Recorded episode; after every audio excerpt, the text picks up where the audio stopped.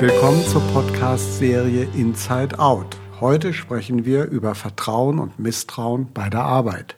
Mein Gesprächspartner ist Matthias Lohmer. Danke dir, Thomas. Ich bin Matthias Lohmer, Psychologe, Psychoanalytiker, Berater und Mitbegründer von M19 Manufaktur für Organisationsberatung, in der wir Organisationen in ihrer Entwicklung, Kultur und Zusammenarbeit beraten.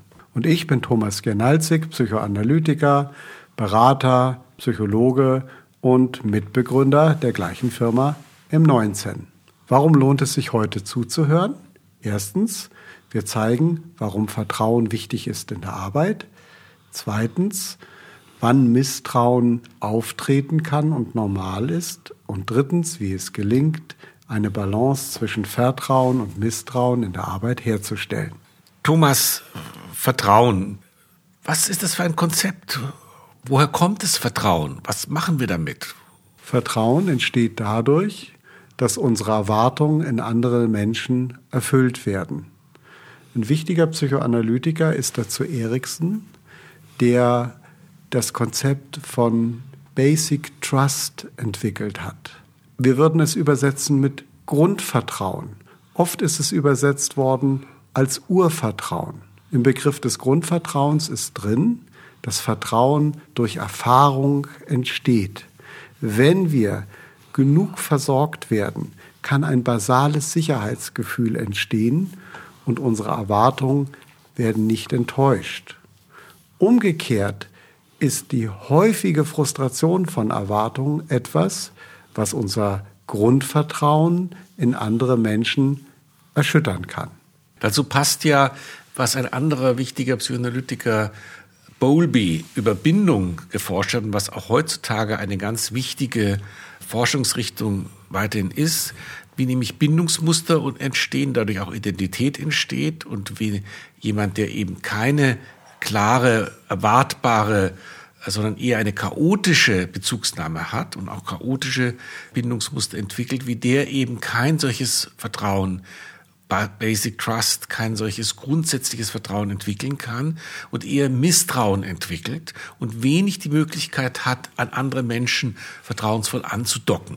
Wie macht sich denn das später bemerkbar im späteren Leben, wenn man die Chance hatte, ein gutes Vertrauen zu entwickeln, ein gutes Basic Trust oder eher da irritierbar ist? Vertrauen spielt für die Zusammenarbeit eine große Rolle und jemand, der eher irritierbar ist, muss sich mehr anstrengen und mehr Daten auswerten, um zu einer realistischen Einschätzung zu kommen.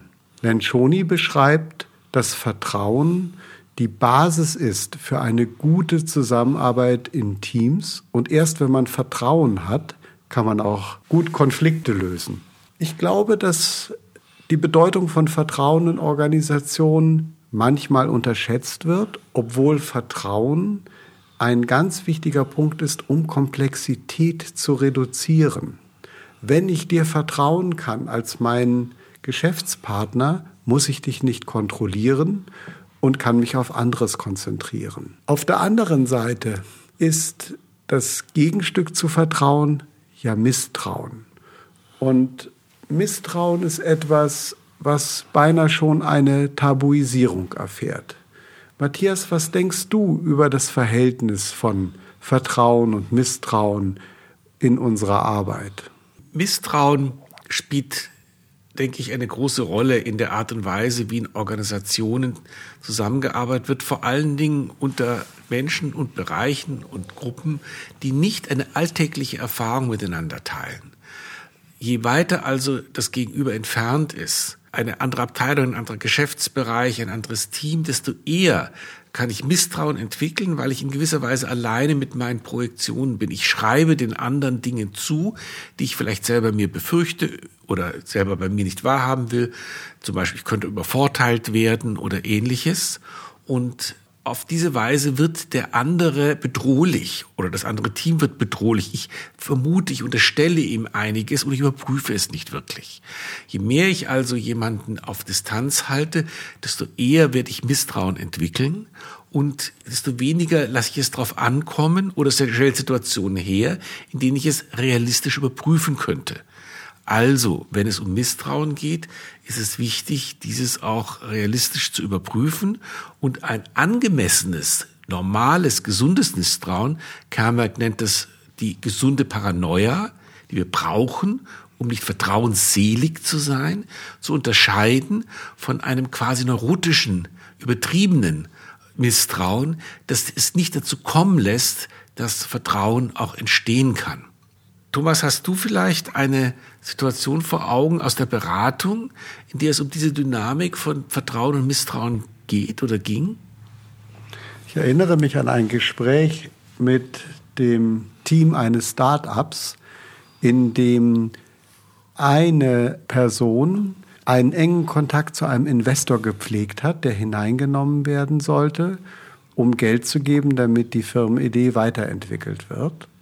Und es gab eine Sitzung, in der ein anderer Gründer diesem Kontaktmann unterstellte, dass er mehr an seine eigenen Interessen denken würde als an die Interessen von allen Gründern. Das war eine dramatische Situation, weil bis zu diesem Moment haben sie sehr eng zusammengearbeitet, haben damit die Voraussetzungen erfüllt, die du genannt hast, dass sie durch den engen Kontakt kein Misstrauen gegeneinander entwickeln mussten und nun hat einer der Mitgründer gesagt, in diesem Punkt vertraue ich dir nicht. Ich glaube, dass du da mehr an deine Interessen als an unsere denkst.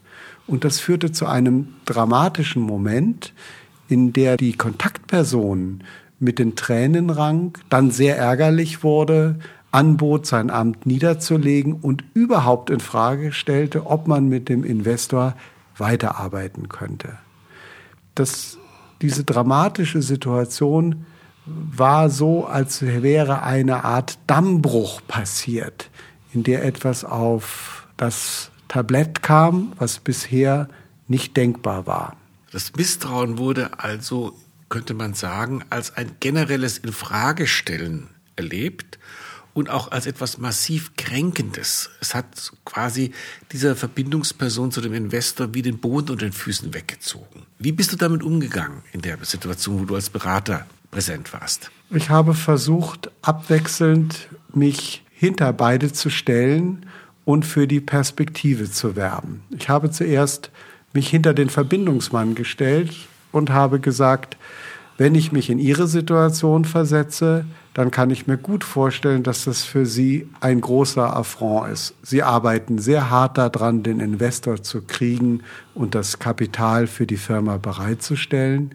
Und Sie investieren einen Großteil Ihrer Zeit dafür und bemühen sich sehr stark in Form von Memoranden, die anderen immer mit einzubinden. Auf der anderen Seite verstehe ich auch Sie und dann habe ich mich hinter den anderen gestellt.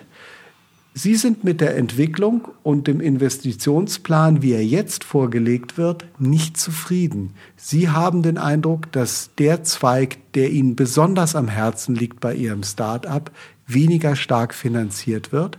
Und deswegen, weil Sie auch weniger Kontakt mit dem Investor haben, nehmen Sie an, dass Ihre Idee Ihres Zweigs weniger gut durch ihren Kollegen repräsentiert wird. Du hast also, könnte man sagen, dafür geworben, dass der andere sich jeweils in die Perspektiven des einen hineinversetzen konnte und die Welt mit dessen Augen sehen konnte. Kam dadurch Bewegung in die Situation? Was hat sich dadurch verändert? Es führte dazu, dass der Kontaktmann ausführlich erklärte, welche Arbeitsschritte er tat, wie der Investor argumentiert hat und welche Möglichkeiten es geben würde, dass der, der das Misstrauen geäußert hat, mehr Einblick in die Verfahren bekommen würde und konnte gleichzeitig relativieren, dieses Verbindungsamt sofort abzugeben, bestand aber darauf, dass es neu überprüft werden sollte, ob er der richtige Mann für die Verbindung wäre. Der Kritiker war sehr betroffen. Er entschuldigte sich dafür, dass er das Thema des Misstrauens offen auf den Tisch gebracht hat und betonte, dass dies nur in diesem Punkt wäre und dass er sich eigentlich fragte, ob nicht der Investor das Problem sei. Nach kurzem Sprechen konnten wir das Misstrauensthema aber zwischen die beiden Anwesenden ziehen Und der Hochengagierte konnte verstehen, dass der Kritiker dadurch, dass er zu wenig Kontakt und Information hatte und weil er auch Angst hat, dass sein Zweig absterben würde, in diesen kritischen Zustand gekommen ist.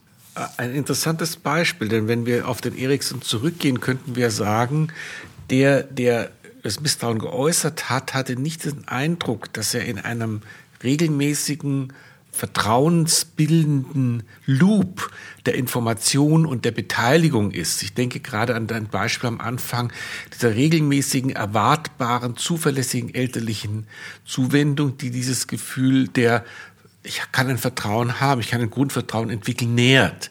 Durch das eher holprige informiert werden, durch Dinge, die nicht einbezogen haben, den Kritiker, musste er das Gefühl oder konnte er das Gefühl entwickeln, ich bin irgendwie stehe außen. Ich habe keine, könnte man auch sagen, sichere Bindung zu den Gedanken, die auf der anderen Seite passieren. Und dadurch können auch alle möglichen Fantasien sich entwickeln und zu einem Misstrauen auswachsen. Wichtig scheint mir an dem Beispiel auch zu sein, dass durch dieses Beratungssetting es möglich war, dass das Thema Misstrauen auf den Tisch kommen konnte und auch eine starke emotionale Beteiligung wecken konnte. Denn erst dadurch ist ja auch etwas in Bewegung gekommen und ein schon lange schleichender Prozess eines schleichenden Misstrauens konnte eigentlich jetzt betrachtet werden. Und es scheint ja auch dann möglich gewesen sein, dass Schritte in den Aufbau eines Vertrauens wieder möglich waren. Denn auch das ist ja eine wichtige Frage, wie kann Vertrauen, das verloren wurde, wiedergewonnen werden? Wie kann Vertrauen aufgebaut werden? Es ist ja nicht einfach da. Was ist da deine Erfahrung, wie Vertrauen, das erschüttert wurde, auch wieder aufgebaut werden kann? Mir fällt bei deiner Frage ein sehr schönes Bild ein. Vertrauen ist wie Gras. Es wächst langsam und kann rasch abgemäht werden. Das bedeutet, damit Vertrauen entsteht oder wieder entsteht, braucht man diese Momente der Verbindung, die du gerade beschrieben hast, des darüber Sprechens, wie wir miteinander arbeiten, des gegenseitigen Einblicknehmens. Auf der anderen Seite ist dieses Bild des Abmähens sehr radikal. Das heißt, wenn eine Enttäuschung stattfindet, dauert es eine Weile, bis das alte Level wieder vorhanden ist. Ich glaube, das muss nicht immer so sein. Eine Enttäuschung kann auch repariert werden, kann auch miteinander besprochen werden. Was ist da Schlimmes passiert? Und dann braucht es vielleicht nicht 14 Tage oder vier Wochen, bis das Gras wieder gewachsen ist. Ich glaube, dieser Gedanke der Reparatur oder wie es auch im englischen Reparation äh, heißt, ist ein ganz wichtiger Moment, dass etwas auch wieder gut gemacht werden kann oder auch wieder heile gemacht werden kann, wie die Kinder sagen würden, ohne dass es äh, einfach nur überdeckt wird. Für mich ist da ein ganz hilfreicher Begriff als Vorform des Vertrauens die Verlässlichkeit. Also wenn Leute, die sehr konträr waren oder wo viel Misstrauen entstanden, sind über längere Zeit so zusammenarbeiten, dass der andere als verlässlich erlebt wird, ist es eine wichtige Vorform des Vertrauens, die nicht unterschätzt werden sollte. Es darf also nicht gefordert werden, dass sofort Vertrauen herrscht, aber es braucht auch einen Vertrauensvorschuss, eine Bereitschaft, sich enttäuschen zu lassen. Das Entscheidende ist im Aufbau von Vertrauen oder auch im Wiederaufbau von Vertrauen, dass es nicht die große Katastrophe sein darf, enttäuscht zu werden, sondern dass es ein Risiko immer gibt. Es gibt immer das Risiko, enttäuscht zu werden. Es gibt immer das Risiko, falsch zu liegen. Und wenn wir uns die Möglichkeit geben, Verlässlichkeit aufzubauen, ist es ein erster wichtiger Schritt, dass das Gras in Ruhe wieder wachsen kann und nicht abgemäht bleibt. Ich finde das ein schönes Bild, was mich daran erinnert, dass eine Kommunikationsstruktur wichtiger ist als eine einzelne Botschaft. Verlässlichkeit kann dadurch entstehen, dass wir wissen, wir sprechen jeden Montag über den Stand der Entwicklung mit dem Investor. Und auch wenn ich das jetzt nicht überblicken kann, werde ich es Montag zum Beispiel von dir erfahren. Bis jetzt haben wir Misstrauen als eine Art Irritation beschrieben. Der vertrauensvolle Weg wird verlassen, es passiert etwas und es wird wieder repariert. Ich würde mich gern noch mal der anderen Seite zuwenden. Gibt es nicht auch so etwas wie ein gesundes Misstrauen? Und müssten wir nicht auch die Kultur eines gesunden Misstrauens pflegen? Weil es sonst zu sehr eine heile Welt ohne Misstrauen wird, die gar nicht realistisch ist. Und vor allen Dingen könnte man hinzufügen, muss das Misstrauen einen legitimen Platz kriegen, äh, in dem es gehört werden kann. Ich denke, dass in deinem Beispiel der Zweifler, der sich angesetzt fühlte und seine Sache nicht gut untergebracht fühlte beim Investor, zu lange auch gewartet hatte, äh, oder auch zu vorsichtig oder auch vielleicht nicht deutlich genug seine Zweifel vorbrachte, samt der Frage, ich bin mir nicht sicher, ob mein Gesichtspunkt und das, was mir ein Anliegen ist, bei euch im Moment gut untergebracht ist. Er hat also sehr lange gewartet, bis er dann schließlich sagte, ich misstraue dir hier. Also er hat zu lange es eskalieren lassen und das Misstrauen im gesunden Sinne im Gegensatz zum blinden Vertrauen hat das gesunde Misstrauen keinen wirklichen Platz gehabt. Im Sinne von nur Vertrauen ist gut. Das wäre also auch eine falsche Lencioni-Auffassung, dass man quasi dass dem Misstrauen keinen Platz einräumt. Also das Misstrauen braucht einen Platz, damit es im Gesunden wirken kann. Sonst wird es exzessiv. Und in dieser Situation, die du beschrieben hast, war das Misstrauen exzessiv. Es hat zunächst einmal äh, wie eine Blendgranate gewirkt und hat den Kontakt erschwert. Und da brauchte es eigentlich den Berater, dich in dem Fall, der durch die wechselseitige Perspektivübernahme den Kontakt wieder hergestellt hat. Das ist ein guter Punkt, weil wir ja als Psychoanalytiker dafür werben, auch die dunklen Seiten, in die Debatte und in das Gespräch zu bringen. Das ist das Misstrauen, das kann der Neid sein, das kann der Wunsch sein, eine Organisation zu verlassen, all das, was zunächst stört. Und du plädierst dafür, das Störende einem legitimen Platz zu geben, so wie in einer romanischen Kirche, wo die Fratze auch an der Wand mit angebracht wird, damit man sie auch sieht und nicht vergisst, damit es nicht zu einem Riesensache wird, wenn man etwas äußert, was nicht dem guten Dingen entspricht. Das finde ich, lieber Thomas, ist eigentlich schon die Take-Home-Message für heute, dass es einen guten Platz braucht. Und wenn ich dazu ein Bild finden würde, würde ich sagen, es ist eine wunderbare romanische Kirche, in der ich mich wohlfühle, die durch ihre schöne Struktur und ihr Licht etwas sehr Bergendes und etwas sehr Beruhigendes hat. Und gleichzeitig sehe ich am Kapitell der Säule die Fratze, die mich daran erinnert, dass das Störende hier auch seinen Platz hat. Vielen Dank fürs Zuhören. Es gibt alle zwei Wochen eine neue Folge von unserem Podcast. Wir freuen uns über euer Feedback und über eure Kommentare. Ihr könnt euch gerne melden, wenn ihr Fragen oder spezifische Themenwünsche habt. Schaut doch einmal vorbei auf unserer Homepage M19 Manufaktur für Organisationsberatung.de oder hört einfach auf Spotify in unsere Podcasts rein.